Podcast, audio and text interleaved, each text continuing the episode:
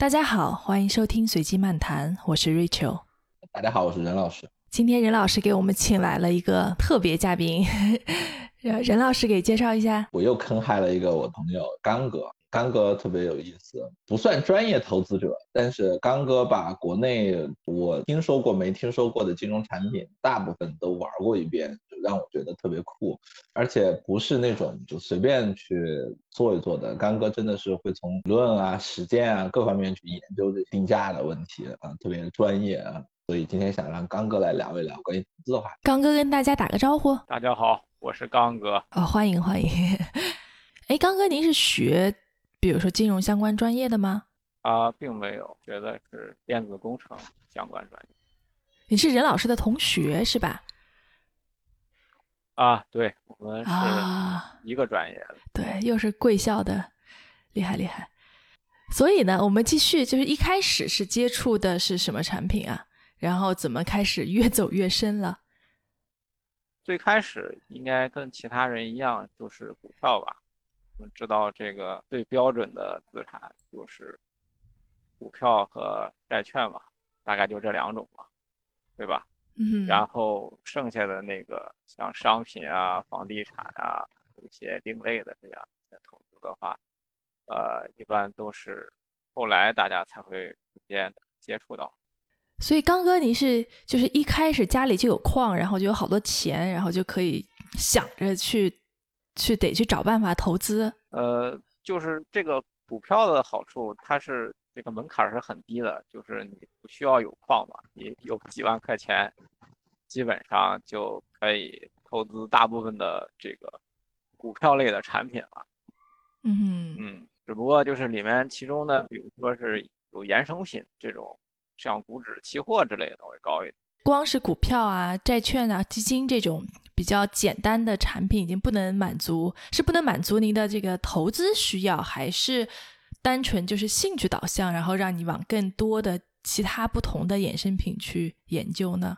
因为我们知道资产配置吧，大概需要这个就是有不相关的这个投资标的是越多越好的，但是非标准化的这样一些产品的话，它的流动性相对来说就会有问题。对，所以其实。如果你不是真的有矿资产特别特别多的 话，其实我现在建议你只要把这个精力集中在股和债这两个东西上。所所以你给我们的建议是集中精力在股和债，但是这个除了股和债以外，你你还投很多别的东西。呃，就是尝试过一些，比如说商品吧。商品这个东西，如果你并不是搞实业的，就是没有这种真正的现货商的背景的话。仅仅是说是有保值的这么样一种想法去投商品，比如说黄金，它的长期的收益率其实是存疑的，就是说它的长期的收益率是正的，但是跟它的这个波动率比起来，它是特别的合适。我们知道黄金曾经也有过这个长达二十多年的熊市，对吧？从一九八零年开始。我们先倒回来，我们先倒回来。那个，你你给我们讲讲你心路历程吧，就是这个呃，最早股票是什么时候？然后怎么着就觉得股票不够爽，然后就开始放飞自我，看各式各样的东西。我我们一个一个来，你你按时间顺序跟我们说就行。按时间顺序，按时间顺序，一开始就是股票嘛，后来就是，因为你投股票的话，总会遇到熊市嘛。我国的这个熊市有时候会比较长，就是持续四五年这种。嗯，这时候你可能会想到有一些其他的这个产品，可以。你你是哪一你是哪一轮入市的？就是你你是哪一轮开始做股票的？应该是二零零六年吧。零六年那一波啊，然然后呢？那那这个我我不怎么做股票，所以我其实不是特别记得清时间。那一轮。牛市到什么时候结束的？然后从什么时候开始就就开始看股票以外的东西？那一轮牛市就是零七年就结束了，大概零八年以后就是最先开始扩展的应该是可转债啊，所以你是从零八年做转债开始的，可可转债的交易也是在股票账户里边是吧？我记得呃，对，可转债的交易和这个其他的债券是一样的，在这个股票账户里直接交易就，它是 T 加零的，灵活性其实比股票还要强一些。这个债券投资是有那个投资人的资金门槛的，是不是？现在是这样一种情况，就是说在国内，呃，你投利率债，就像国债、还有五开、农开，啊，农发应该叫，呃，这些是没有什么门槛的。然后信用债是在逐渐的收紧这个门槛。现在信用债的话是三 A 级别才可以让散户去投资，嗯，因为打破刚兑之后，这个债券的这个公司债它这个违约的还是比较多的，嗯，所以说你想作为一个专业的债券投资者，就是投一些低评级的债的话，是需要有资金门槛的。这些有资金门槛的债标识一个 Q。在这个 分明上，哎，我觉得这就挺不一样的。就是刚哥听上去，刚哥入场时间跟我差不多，但我就从来没有研究过 账户里面的其他的这些债券类的产品。所以刚哥继续继续，就是继续你的心路历程。可转债它这个特点，它就是同时具备股和债的特。这个特点，它的这个连接的正股上涨的时候，它是可以转化成股票的，同时它也是个债券。你如果把它转化成股票的话，到期它是要还本付息的。然后可转债还有一个特点就是，交易所并不把它当做信用债来进行这个管理，所以说你会发现低评级的，像两个 A 甚至一个 A 的可转债购买也是没有什么门槛儿。嗯，所以所以转债这事儿到现在也是这样。转债这个事情到现在唯一的区别是它发展了，以前最多也就几十只这个可转债，现在可转债这种融资方式可能被交易所所看好，所以最近发了很多，同时在交易的可转债已经超过两百多只了。嗯，那你你是从零八年左右开始去做这个转债的？啊，对，可转债基本上就是比较早。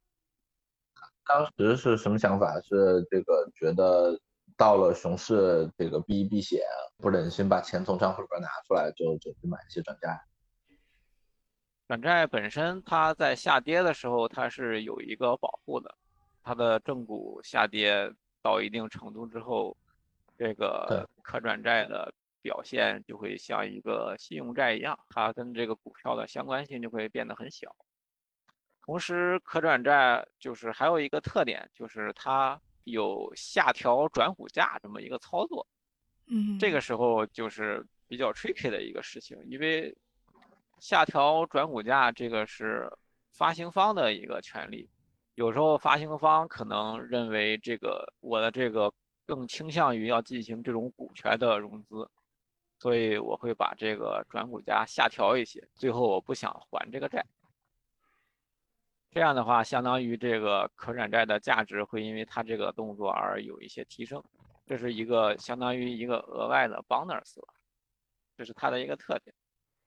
这个特点就导致它可能比起你放一部分这个现金，然后拿一部分仓位去买股票来说，呃，收益会更高一些。如果它没有这个额外的 bonus，其实它的作用也就没有那么特殊。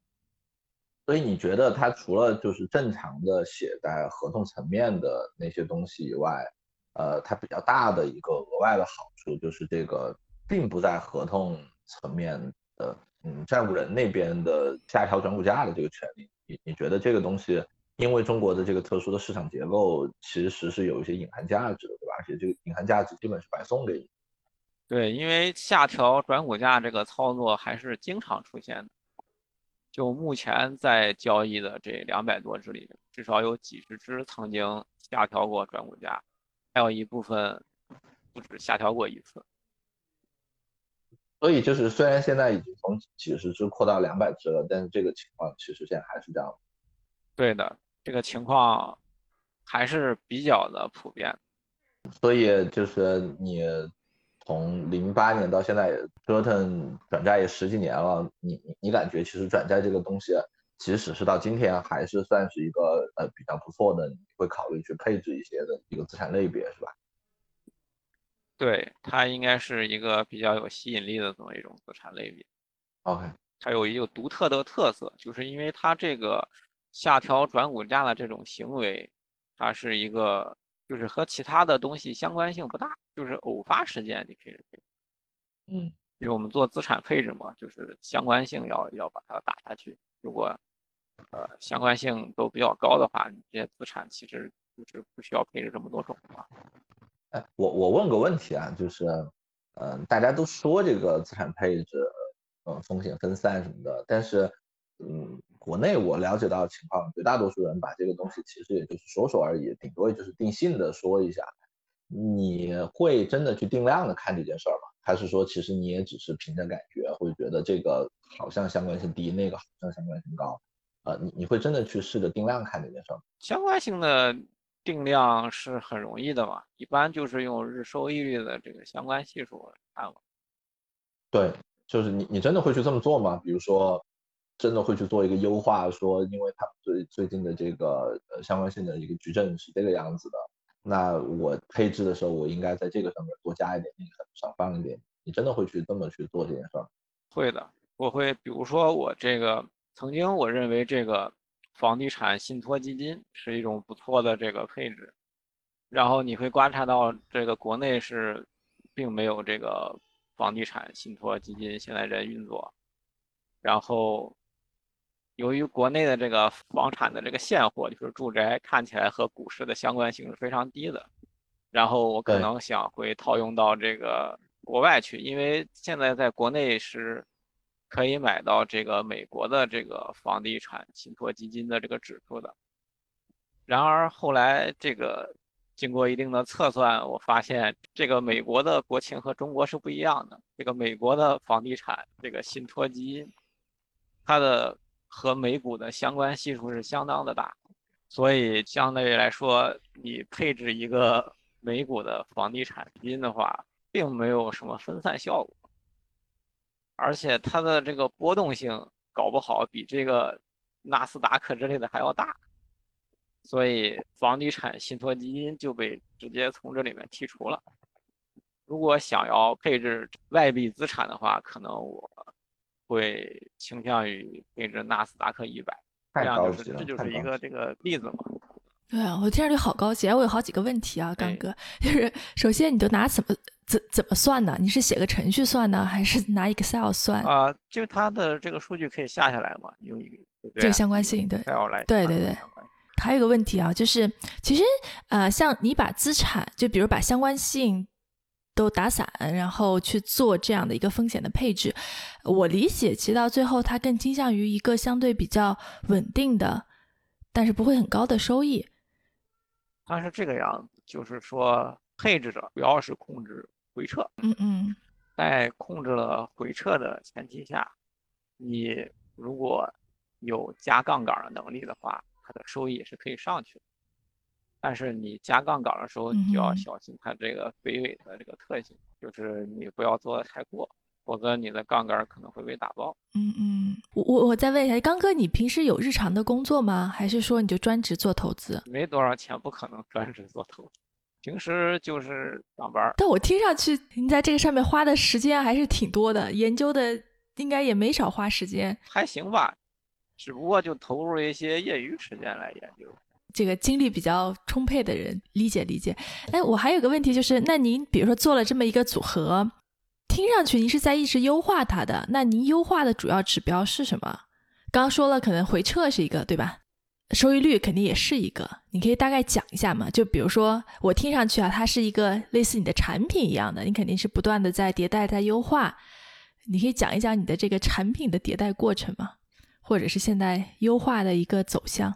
当然，这都是我个人的一个优化方向啊。首先是会把长期收益率存疑的这种投资品种直接先剔除出去，比如说这个大宗商品。黄金啊，其实黄金在大宗商品里面还是算比较好的。大宗商品的特点就是它的移仓成本特别的高，黄金的移仓成本它保存起来比较方便了，其实主要就是个利息了。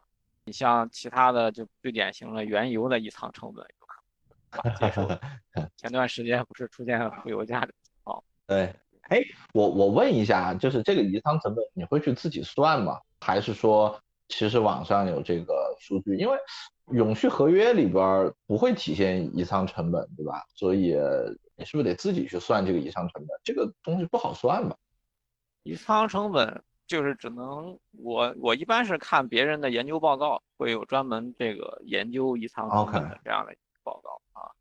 然后你最近的合约你可以自己看一下，看看它这个移仓成本是不是在这个历史的区间范围之内。但这个东西其实也跟你移仓的时间有关嘛？就是那个是中行对吧？中行那个原油宝爆也是因为他自己移仓选了一个特别奇葩的时间。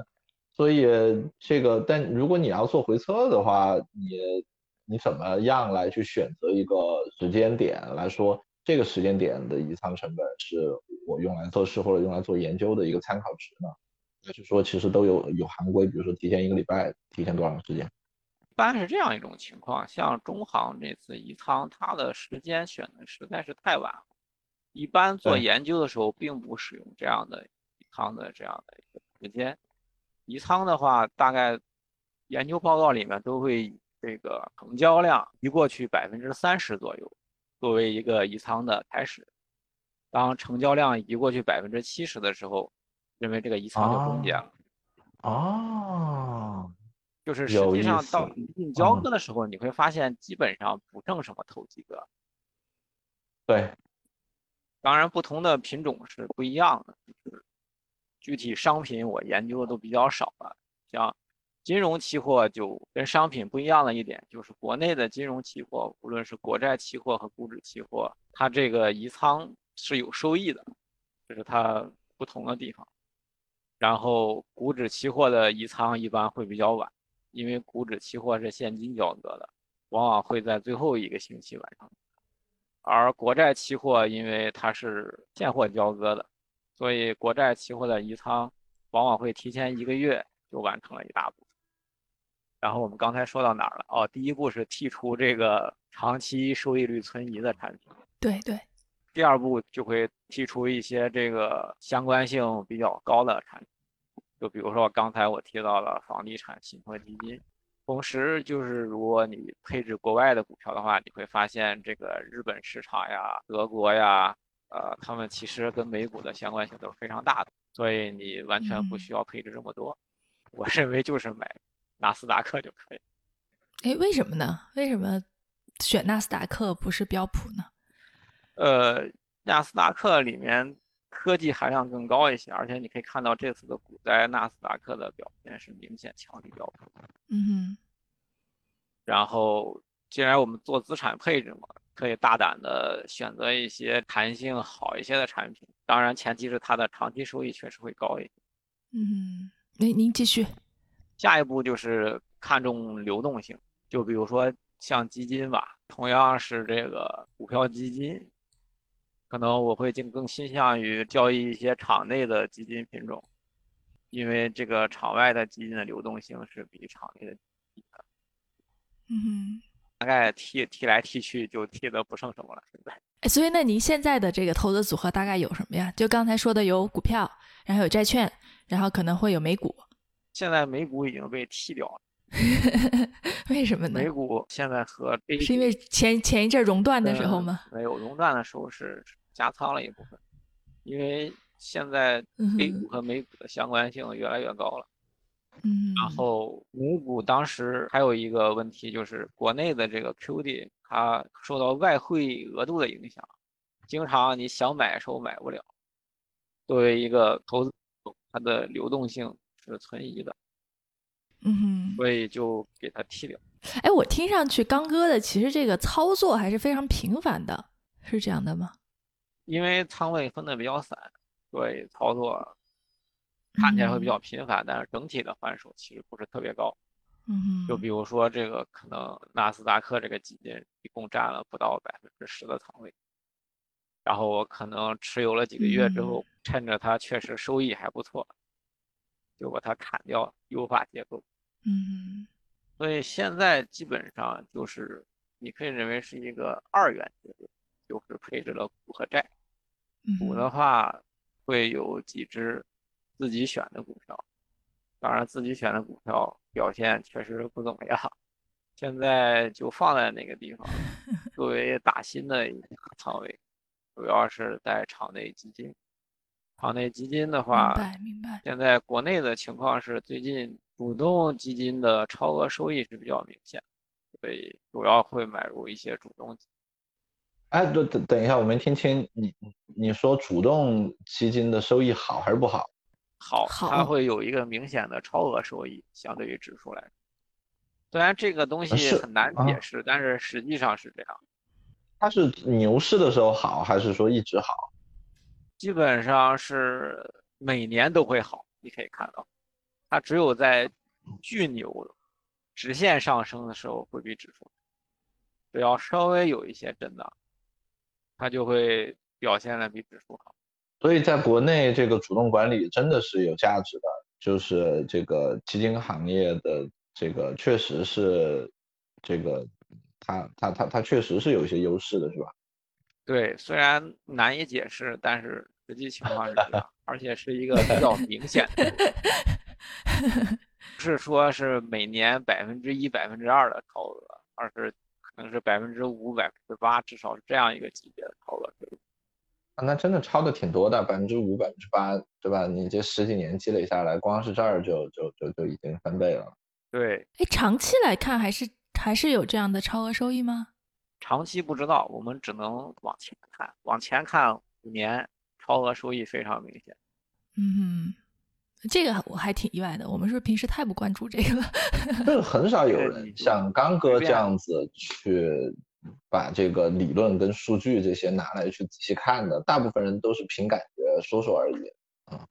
嗯，是，今天真的是很长见识。哎，刚哥继续。哎，我刚哥，我想问一下哈，就是你现在对你的这个资产组合大概能打多少分儿啊？分儿不知道怎么打，因为现在还在优化之中。不，这样这样算，就是比如说，当你第一次有这个打造一个这种投资组合的想法，刚开始做的时候，和现在比，你觉得是，比如现在是一百分儿，你觉得当时是多少分儿？当时就跟自己比当时。可能只有五十分儿。嗯因为当时还是尝试了很多稀奇古怪的、最终赔钱的东西。我们切回到前边的话题，就是你刚开始是股票，然后后来是转债，然后什么时候开始玩下一样新东西的？我其实特别想知道，说你这么长时间都看了哪些这个哪些不同的产品，然后现在哪些你觉得是有价值，你还会选择继续去去做的？哪些是你看完了以后觉得时间不对，或者是说这东西就不太行，你你你不太愿意再碰？来一个一个说吧。这个 A 股，我认为嗯我的这个选股能力堪忧，所以以后可能并不会大量的进行自己的选股的这样活动。所以个股你觉得未来就不是特别那个了，你你未来呃对股票有兴趣，但是你会通过呃主动管理型的基金的方式来去摄入，对吧？对，因为事实证明，这个我的这个选股的能力并不强。OK，然后下一项是 B 股，B 股这个东西就比较难受了，它这是一个不断边缘化的事。一开始很多人跟我一样，被 B 股吸引，它的估值低，然后人们心中有一个这样同股同权的一个梦想。然而，这个同股同权明显是不同权的，这个梦想只是一个口号。比如说，你持有 A 股，你是可以打新股，B 股并没有新股发展。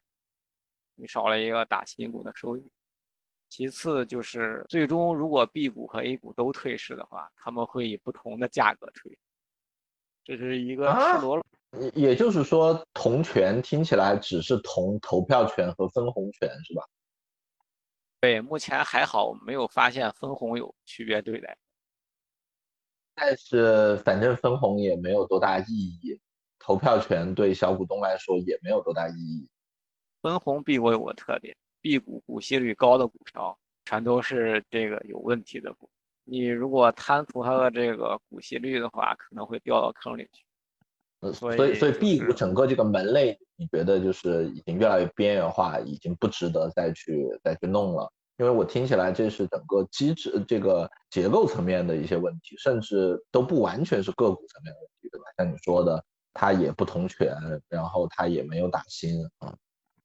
对啊，最明显的就是最近的一些换股的这个合并的案例嘛，你像小天鹅被收购嘛，美的集团收购小天鹅，A 股和 B 股不同价格，就是可以这样。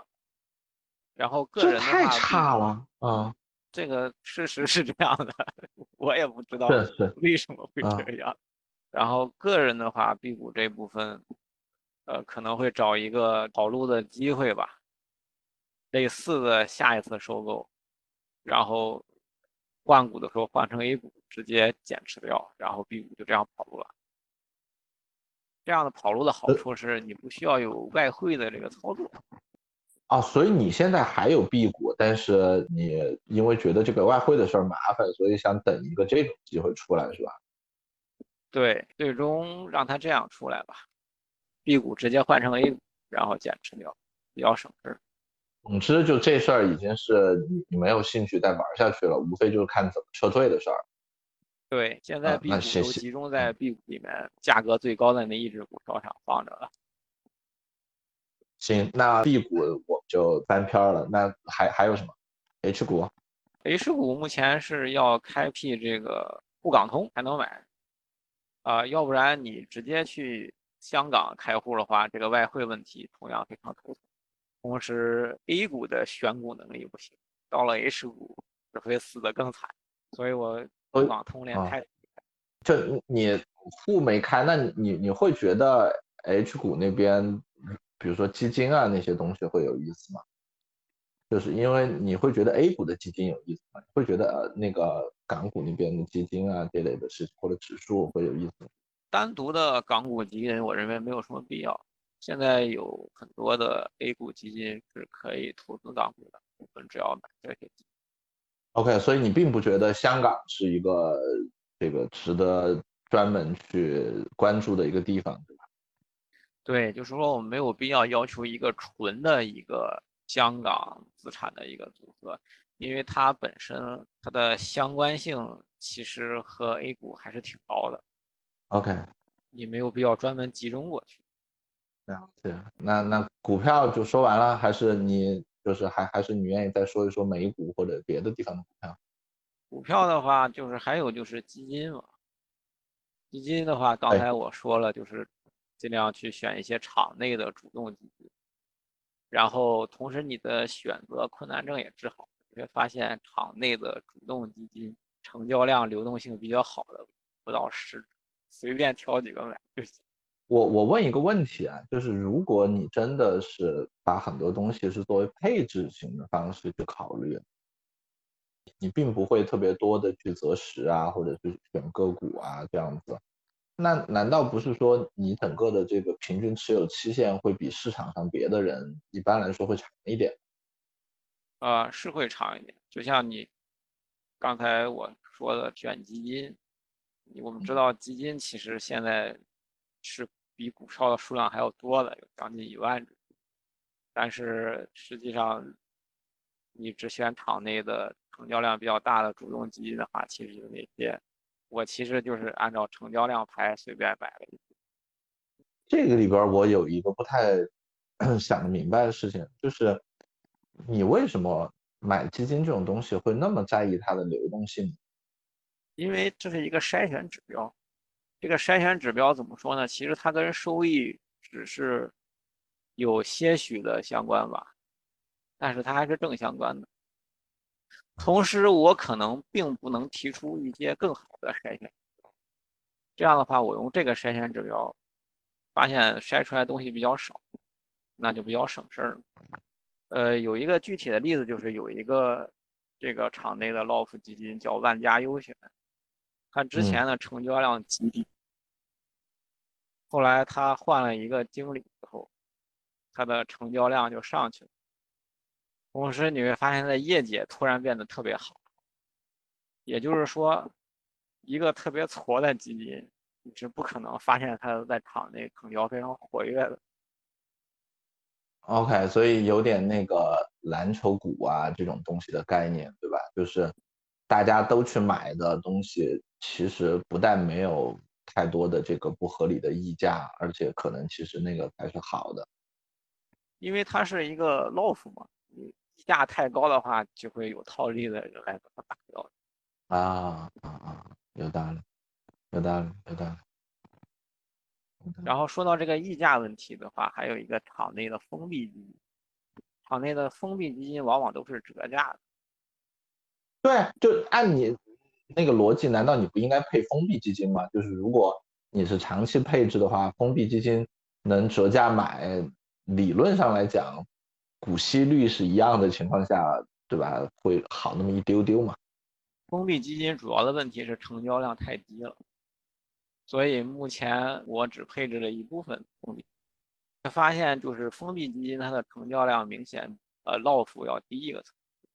如果我们的这个封闭基金的成交量上去了，我后续的配置都会集中在封闭。目前我也只配置了一部分就是因为成交量大的封闭实在是太少。比如说那边我说了有十，这边可能只有两只，大概这个样子。OK。OK，那个，那你你会去看以前的那些呃结构化的基金吗？就分级基金那种？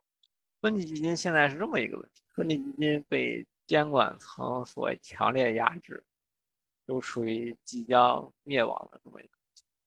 所以你把它跟 B 股放在一起了。对，还有个事儿就是。基金这边你会比较明确的希望是说你是个股票基金就全都去投股票嘛？就是因为你会自己去配股票和债券的仓位嘛，对吧？就是如果他也去这个两边都做的话，你会不会觉得有点讨厌？还行吧，基本上至少这个股票的仓位要比较高，而且基本上就是它名字叫股票基金的话，它仓位是有一个下限的，所以选的话基本上都还好。所以你选的都还是会是选股票基金，你不会去选混合的那种。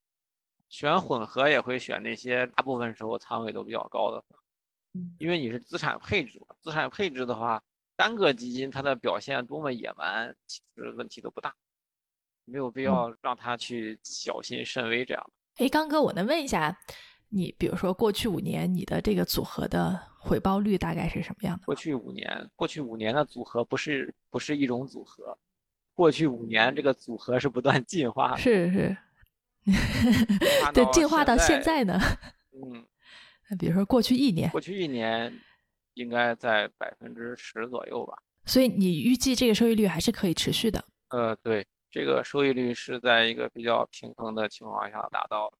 嗯，你的目标是把它做到百分之多少？这个很难定一个目标，就是目前的这个情况，我觉得是可以接受的。目前。这个组合基本是没有杠杆，嗯哼。如果加杠杆的话，那就比如说你加到一倍的杠，肯定会有百杠。你会考虑加杠杆吗？啊，没有，我也就想问杠杆的事儿，就是特别是怎么加的问题。嗯，因为这边是做股和债的平衡嘛，然后国内的这个债的波动率比股要低很多。所以说，其实大部分的仓位其实是债，债的话，这边因为是使的是国债期货作为债的这个仓位，国债期货本身的这个保证金要求是非常低的，所以说我们想加杠杆的话，就利用这部分就可以很轻易的加上去。那所以你现在是完全没加，你你买国债期货，但是百分之百保证金放呢，还是？呃，剩下的钱会。作为一些灵活机动的资金，就总之你其实放大量现金在那个地方，就对大量现金可能去参与一个什么新三板打新啊之类类似这样那样的活动。啊啊啊！所以如果加杠杆，无非就是我们这个活动资金变少了嘛。那个打新这类东西你怎么看？就是集思路上边那各种这个薅羊毛式的这个策略，这一系列的策略，你会主要花精力去研究吗？A 股的打新也没有什么策略，就是主要策略是多开嘛，这个就比较灰色了，就涉嫌这个控制他人账户，对吧？为为什么多开会更有利？我我不知道，我只知道香港那边多开会有利，在 A 股多开有利吗？因为 A 股打新往上打新啊，说的是往上打新，它的上限是非常低的，很多股票可能你配个五万的市值就达到上限了。就是可转债打新，目前是信用打新，直接就是申购就完了。自从一八年之后，基本上就没有破发过了。然后新三板的新，这个新三板的这个北京中小企业股权这个交易所，这这是一个比较坑的一个交易所。这个人员以前也也也也经历过。对对对对对，我被坑过两次，我被坑过两次啊。我们上期还分享了这个一个惨痛的案例。这次呢，北交所想要提振一下自己的这个形象。然后搞了一个精选层出来，精选层的特点就是我们进行一次公开增发，然后进了精选层，我们这个交易方式就变成了连续竞价，这样流动性会好一点。想要有一些流动性的这个溢价，但是第一批这个精选层的公开增发定价偏高，导致首日破发三分之二的股票，所以之后。我也不知道他后来要怎么弄了。好在我跑得早，当天开盘跑都没破发。打新目前大概就这样几个吧，就是 A 股打新需要有市值，新三板打新需要有资金，可转债打新什么都不需要，有账户。所以你你是都打，就是有东西给你打，就全都打。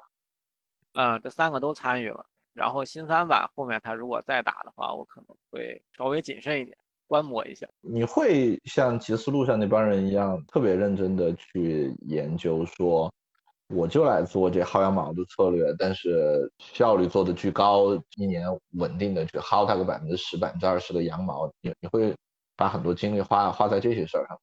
没有这个能力，并并没有这个把薅羊毛给搞起来，因为很多羊毛是。不是那么好薅的。OK OK，所以像那种什么呃可转债突然买了行权这种事儿，你也不会干，对吧？你是指的是这个转股的这个折溢价的那个问题吗？那个我试过几次，反正都都折了。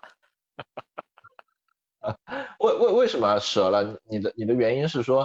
你这边没有股票仓位，你看见了以后你才去买，第二天转转股以后第二天卖出是吧？对啊，大部分人都没有股票仓位，然后你又融不到券，其实就是有一个风险敞口。如果你拿着呢，拿着做类似 T 零那种操作，很少见，因为我一共没有几次，基本上这些股票都没有可转。OK OK，还还有啥？那个说了这么些，就是我觉得还没有说到那些最奇怪的这个类别，对吧？什么股指期货呀，这个期权啊，呃这一类的事儿。你后你后来还交易过什么其他的品种？期权我这个东西我说一下，期权它有一个特点，就是目前中国的所有的期权，呃，像 ETF 期权啊，还有这个股指期权啊。它的流动性都不是特别好，你在这些衍生品里面，流动性不好的品种交易，最大的问题会被这些做高频的这些程序化的对手来回的薅，就是因为没有流动性，你需要从他那儿买流动性。对，因为没有流动性，你每次都需要用一个更差的价格去交易。那个 spread 大概会有多大？你可以看一些这些做这个高频的这些私募的收益多高，你可以就可以反过来推你这个损失。不，但我我我没太懂这件事儿，就是如果没有那么大的量，它在里边它可以薅到一个很大的 spread，但是它一天应该薅不了几轮啊。对啊，所以你会看到那些私募基本上都是他们自己的资金在做。就是他做的是很好，但是基本上不会接受太多的客户的钱。啊，所以所以就跟那个数字货币的这个做市商一样，你肯定搞不过他嘛，他抢价格是永远是比你抢的好。如果你觉得就是你也做程序，你也去做这个，你也你你也在交易所的机房或者隔壁能放一个服务器，你觉得这事儿你能解决吗？这个东西它是一个比较大的工程，它其实就是天下无唯快不破，对吧？对你为了快是没有止境的，你对在 IT 方面的投入会比较大，但是整个市场容量是有限的。实际上就是地上撒了一些硬币嘛，大家去抢，那手快了。反正硬币就这么多，你大家都军备竞赛，对越抢越快，最后就会就就没有什么额外的收益。这个事情肯定不是你个人可以操作的。啊，因为我我最近听听说这么一件事情，就是有一些呃公司他们在帮做期货的公司去当军火商嘛，就是你自己去做拉这个专线或者是去搞那个服务器会不好搞，然后现在是我听说是有一些公司他就会帮你把这摊事儿都搞定，他跟交易所那边把专线拉好，他把这些东西都弄好，然后他给你开一个他那边平台的一个账户，你就把你的策略部署在他那个机器上面，当然前提是信得过他。然后就直接在用用用他这个，但确实是像你说的，就是，嗯，这是个军备竞赛的事儿，就有可能最后其实他能把所有的这个溢价全都给收走。但不管怎么讲，至少理论上，如果有这一类的 SaaS 服务的话，你就不需要去折腾自己去去开所有事儿的这一步了嘛。对，目前没有考虑过这种。你你从什么时候开始做期权的？应该是一六年吧，一六年就开工了。国内什么时候开始有期权的？我记得也没有特别早，对吧？啊，对，没有特别早。所以你算是第一批。我我记得那个时候好像听你说过，呃，他有那个什么几级的认证，你你是三级的认证都做了吗？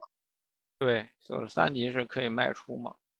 你会觉得可以卖出在这个市场里边会有比较大的作用吗？就是假设如果真的，比如说是有流动性的这个问题的话，如果你的卖出，难道不是说你你有可能会能吃到那个市场的那个差价吗？你的劣势跟买卖没有关系，你买和卖都是有劣势，只不过当时正好一六年那会儿，这个隐含波动率特别高，所以卖出相对有利，只是这样。隐含波动率高，但是实际该被这个程序化吃的部分还是被会被人吃掉的。OK，OK。然后，那你从什么时候开始就就不玩期货？全后来涨起来了吧？从一六年不是到一七年是是一个这个蓝筹的一个一个牛市嘛，小的，呃，隐含波动率也下去了，然后就赚了一笔钱之后，后面的钱。就是，所以你当时做期权，主要其实是在卖期权这个策略上面赚钱的。隐含波动率下去，当时卖估，卖估赚了一些钱。你看它的市场上涨，同时它的隐含波动率下降了，赚两份钱。啊，后来就不玩了。那个那轮牛市以后，这个事儿你觉得也就没有太大意思了。你你对这东西的感觉，其实不是一个像你别的策略一样。那种配置长期持有的那个就是一次性的一个机会，对吧？对，如果你想用衍生品来代替股票的话，我建议就使用股指期货就可以，它的成交量会比期权好很多。哎，股指期货你做的多吗？目前没做，原因是什么？是因为你觉得主动这个管理的基金比股指表现好？啊，对，这是其一，其二是这个东西的门槛比较高，还。一一一手合约比较大，国内是三百块钱一个点儿啊，所以就是在股票这边你没有用期货，但是在国债那边你是用期货。国债现在因为是一万张嘛，比这边还稍微小一点啊。哎，我想知道现在国内的这个股指期货和期权是什么情况呀？因为我也没有特别多的关注，我就知道当时不是被这个海外的高频收割过一轮，然后就给禁止了卖空，对吧？现在是什么情况啊？呃，还是这样的吗？现在就是股指期货它卖空的禁令基本上没有那么大的影响了，对高频还是很不友好。可以卖空吗？还是不可以？可以卖空，卖空的限额已经放的比较开。嗯哼。但是对高频就是还是不是特别好友好，它撤单是要收费的。啊，明白。高频基本上都会通过频繁的挂撤单嘛，是是。快嘛，我就往你划。嗯哼，当日平仓它是会有额外的手续费的。嗯哼，跟很多商品期货相反，很多商品期货当日平仓有优惠，只收一边儿。嗯哼，看到这个 导向一样。然后股指期权的话，成交量比较小，刚开了没多久。嗯，刚才说的是 ETF 期权，交割的时候是现货交割。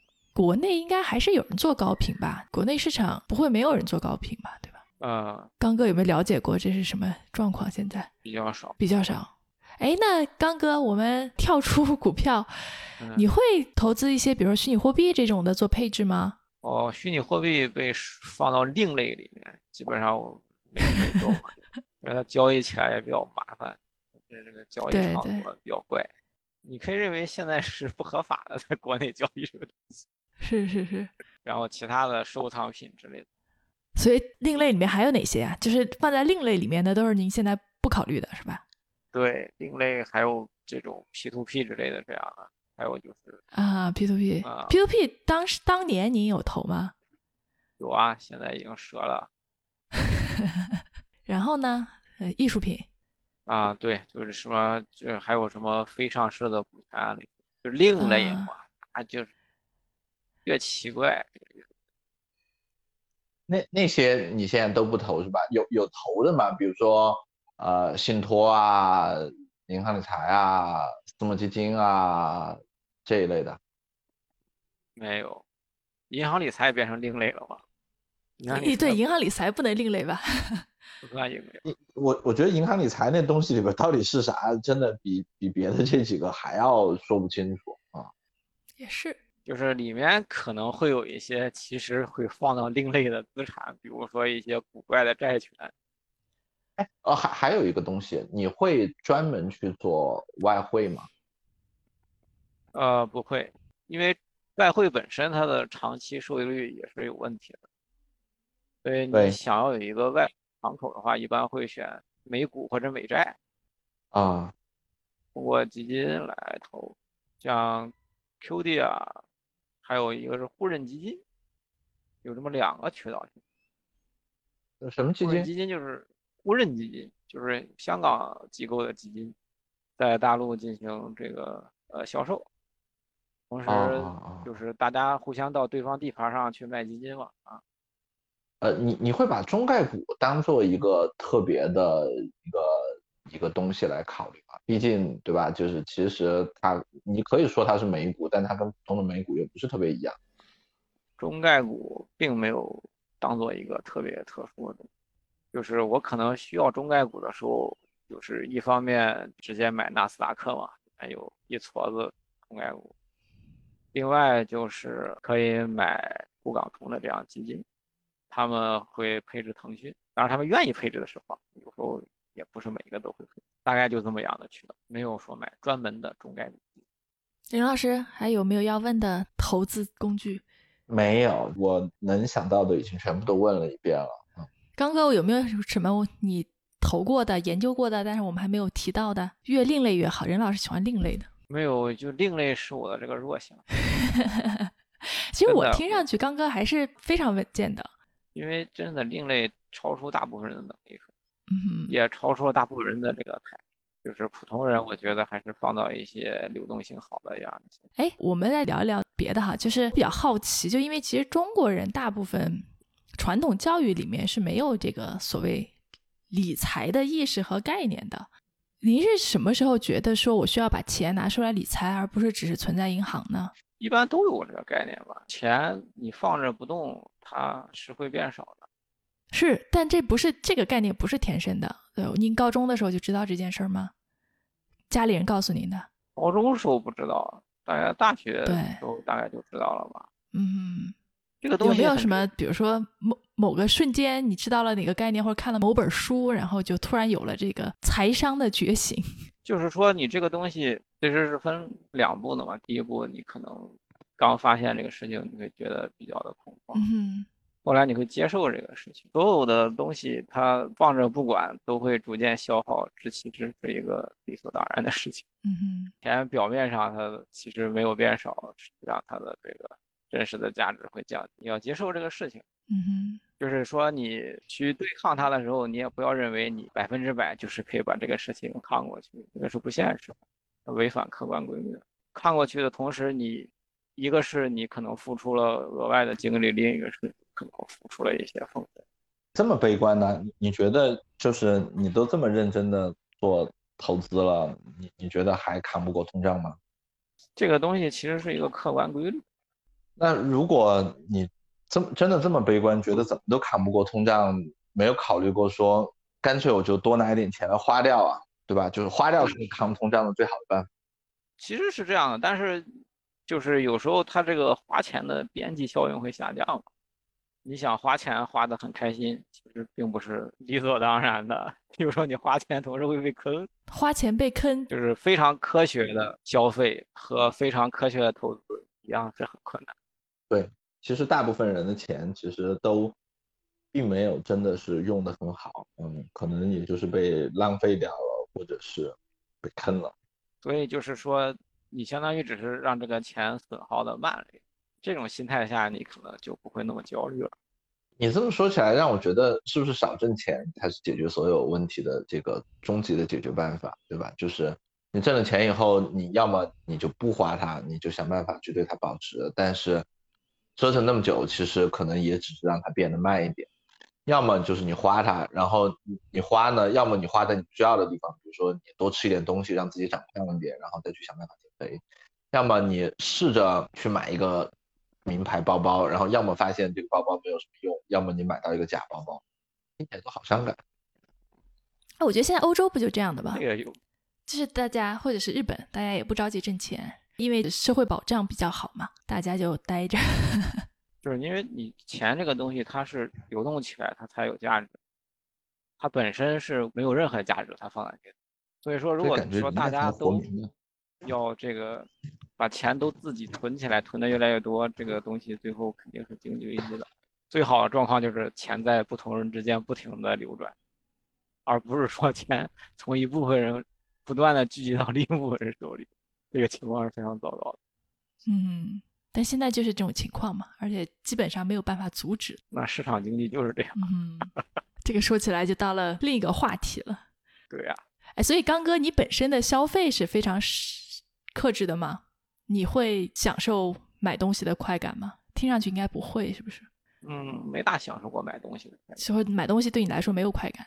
对呀。嗯，那理财就是你看着你的账户钱越来越多，这个会有快感吗？嗯，这种快感其实是你探究客观世界中得到的一些快感。嗯。然后你的钱损失的变慢了，只是是一个这个附带的效应。我能理解，它只是减轻了你的焦虑和恐慌。对，因为水平并不特别高，我也挺厉害，没有说疯狂进那种。而且我我觉得这是很有天分的，不是所有人都会有特别多的兴趣和能力去研究这些东西。有的人确实没有什么兴趣，觉得这玩意儿很无聊。对，所以我觉得这个还是挺难得的。您没有考虑过把这个变成职业吗？比如说，就把你现在的投资组合可能再加工加工，然后把它这个表彰出来，因为你也有这个投资历史嘛。然后把你的回撤啊、收益啊、波动啊什么都告诉更多的人，募点钱，然后就专门管钱。水平明显没达到，关键是 你这个就你只能靠纯忽悠了，这个不是我擅长的。哎，那任老师，你会想说放点钱到刚哥那边，让他帮你管一管吗？对，其实真的是可以考虑，这个收益率可比我高多了，我的钱都怕活期了。没有，任任老师只只只考虑存银行。我其实如果能不存银行，就对吧？银行活期利息也没有什么意义，让我买理财我也不太敢。然后别的东西我基本都受过伤，所以，我我真的是在投资上是一个特别这个不知道该干嘛的一个状况，真的是，就是你你能想到的坑，我很多都踩过，跟刚哥还不太一样。刚哥就投好多东西还赚钱，我是投什么亏什么，所以我真的是真真的都放火气。任老师，电子国债你总可以买吧？我都不知道有这么个东西，你看你这太先进。这个就是不现在对，就没有兴趣或精力去在上面去思考、动脑筋。哎，但我觉得我们聊过这期以后，任老师可能会做点行动。不是我，我不是那种没有花过精力的，我是花过精力 掉坑里边的那种，比那还悲惨。那个有空跟你们聊，我以前这个。花很多精力去研究这个，比如说什么分级基金套利，哎，我知道这个故事。然后，对，呃，新三板掉坑里了，新三板基金掉坑里了。然后，呃，这个，呃，呃，买股票当然就不说了，就一直就在坑里，就从来没有爬出来过。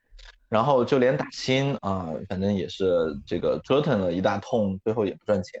所以真的是你能想到坑，我大部分都踩过。所以现在就比较伤了。我觉得这这真的是运气。嗯，我觉得任老师的好运该来了。啊，谢谢。你要相信一辈子的运气是守恒的。好吧。你正好进的都是坑。对，进的真的都是坑。那个，嗯。哎，刚哥有没有什么避免踩坑的建议给大家呀？没有，没有，只是说每次先踩的时候小一点。嗯哼。很多时候你看别人挨打，永远没有自己挨打这个教训来的深。那你看任老师就踩了几个坑，然后就放弃了，但这个刚哥还是越战越勇。没有，因为我中间不是还有几个赚钱的东西吗？任老师是 纯坑。对，就纯坑。嗯。哎，听上去好惨呀！安慰一下任老师。不不不 不，不用不用不用，我我我已经早就把这些东西都消化掉了。我我觉得投资跟别的东西有一个特别不一样的地方，就是你做别的事儿吧，就是你你时间精力没花够，可能就是没效果。比如说我减肥，或者是我健身，或者是我学个乐器，我我时间没花够，可能就一点效果没有。就当然这看起来也很差了，对吧？就是说你可能花了别人百分之五十的时间，但是别人做的很好，你。你相当于什么都没干，但投资这事儿更惨。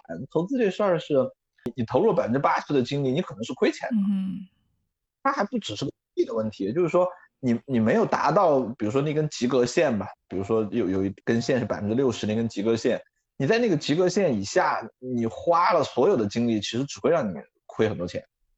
嗯哼，所以这事儿就让我觉得，就是。这个真的是你得确定说你能够冲过去，能够冲到赚钱的那条线，冲过那条线以上，否则我觉得还不如佛一点，就不要折腾这事儿。我我我最近是这么安慰我自己的啊。哎，但是我觉得刚刚说了一点，我特别同意，就是看要看长期有没有正收益。其实你像他刚说的，比如说啊黄金啊、商品期货这种东西，包括说比特币，对吧？它其实某种意义上它是个零和游戏。就是它的短期浮动很大，但是取决于呃供需双方对定价的影响。它长期来看其实是没有价值增长的。但你要是看股票，对吧？就是你买你你买股指，就相当于买了这这段时间的经济增长。某种意义上来说是这样的，对吧？就是这些公司其实是在赚钱，它是有利润的。我觉得这个我是挺同意的。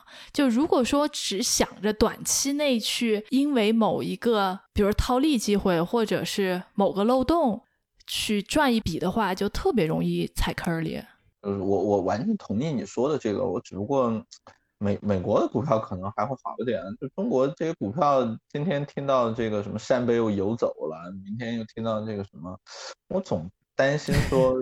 嗯，你你觉得你买了中国的经济增长，但实际上，因为它整个公司治理层面的各式各样的乱七八糟的问题，实际上你是不是真的能分享到这个？这个是我一直，我们从现实的来讲，就是实实际情况是，你如果买股票真的指望那个分红，好像大部分公司也不太指望得上，对吧？分红的公司也多半不是好公司嘛。指望分红的现在都是坑，最常见银行、地产股分红特别多。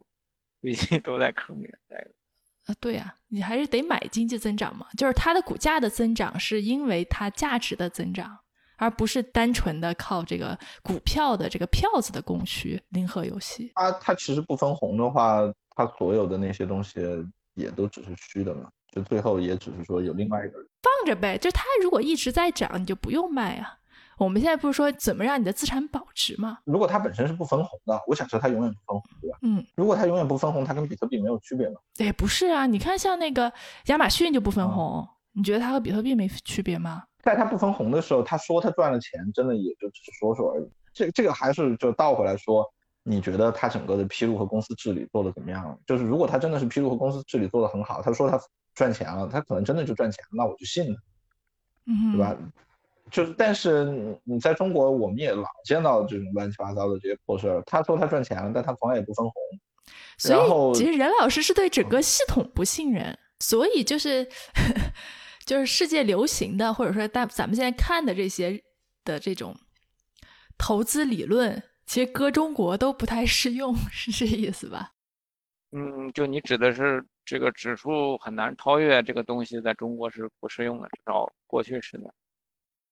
嗯哼，我们看到就是，并不是说最优秀的这个主动，而是这个主动基金的平均值都会有一个嗯明显的超额然后他们之中的好的那个超额收益会就高了。哎，没有人研究这些东西吗？应该有吧？高校的一些会有些老师啊什么的，不会有人研究这些课题吗？就是一个事情的原因，你有时候你是说不出来的。我是比较激进那种观点，就是凡是你不能做重复实验的事情，你就不要去追求它的原因，嗯哼，科学派。因为你任何的解释，你对啊，你都都可以都不可以再重复它。你要这个解释也许某一天这个主动基金它的这个超额收益突然消失了，那它就消失了，只是目前它还有。嗯哼，所以您的这个投资组合的调整，就都是依靠于历史数据，你不太会去主动的做预测。没什么预测能力。关键是这个事情基本上都是缓慢变化。一般我们比如说主动基金的它这个优势消失，它一般都是逐渐的这样慢慢的消失，然后变成这个没有超额收益，然后可能超额收益就变成负的。它不会说从一个嗯哼，就是超额收益比较高的情况，突然变成这个 超额收益变成负的情况。这个东西是信仰啊，就是我认为这种东西都是 普遍的，它是一种渐变的一个过程。嗯哼，就像我们现在这个可转债打新一样，可转债打新在一八年的时候是破发非常多的，将近一半破发了。现在就是基本上没有破发。然后我也是认为，嗯哼，它在没有破发的时候你就不停的打就行，他不可能说从没有破发的情况突然变成一堆破发的情况，你只需要在他逐渐开始破发的时候撤退就可以了。这完全是信仰，有理。对，按照按照这个思路的话，其实你需要对每一次投资都非常的自律。就我举个例子啊，大部分人，比如说就说可转可转债打新，对吧？对，大部分人可能就是我一开始投一点，发现赚钱，然后又投一点，又发现赚钱，然后我就会投的越来越多，对吧？然后最后不赚钱的，可能就是那一没法投的越来越多。呃，对，在这个例子上可能没法投的越来越多，对吧？就是如果举个其他的例子，没有这个投资限额的话，哈，那如果你做一件事情，它一直赚钱，一直赚钱，那你就通常会投的越来越多，然后最后他可能只有一次亏钱了，然后就把你所有的钱都亏了。啊，你这个说的非常正确。对嗯，所以你就要非常自律，对吧？就你知道你这个东西是是会变的。这个东西无解。嗯哼，我和很多人都说过，你最大的一笔亏损一定是你最后的一笔亏损。是是这样的。所以为什么很多人投资做很久，然后最后不赚钱？无解，你会有这个恐惧吗？恐惧没有用。你唯一解决问题的方法就是你哎不停的花钱，嗯哼。等到你最后一笔亏损的时候，你其实已经没什么钱了。你该买的都买了是吧？对，诶怎么怎么最后聊到这个基调这么悲观？这一点都不悲观啊。事实是这个样子，就是悲观和乐观只是一种主观的描述。嗯哼，很多时候我们搞清楚是什么就不容易了。哎，所以刚哥，我我再问最后一个问题哈，就是你说，其实你做这些事情很多的一个乐趣在于对真相的发现和探究。嗯，类似吧。嗯哼，你觉得你现在发现了多少了？就是你会不会有某一刻有这个觉得差不多，我好像知道这个世界是怎么回事了？没有啊，这个是不可能的。嗯我们只知道一些大概的方向，就比如说这个损耗是不可避免的，嗯哼，所以这个会一直是作为你往前走的一个动力。算是一个这个警示吧。嗯就是你有时候 有不切实际的幻想的时候，呃，你可以用一些客观的规律来规劝一下。挺好，挺好。任老师还有什么想说的？没有，我已经问了好多了。对，就看着刚哥投资赚钱那么多年，好不容易可以正式的跟他聊一次。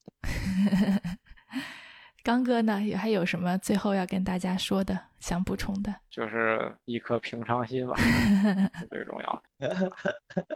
太棒了，挺好，挺好。那我们今天就这样，再次谢谢刚哥做客我们的节目，给我们分享了很多自己在投资领域发现的真相和很多有趣的故事，然后给我们介绍了不少产品。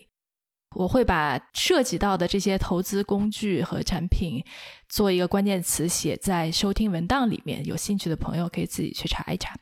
那我们今天就先这样，感谢大家收听随机漫谈，我们下回见。谢谢大家，拜拜。谢谢大家，再见。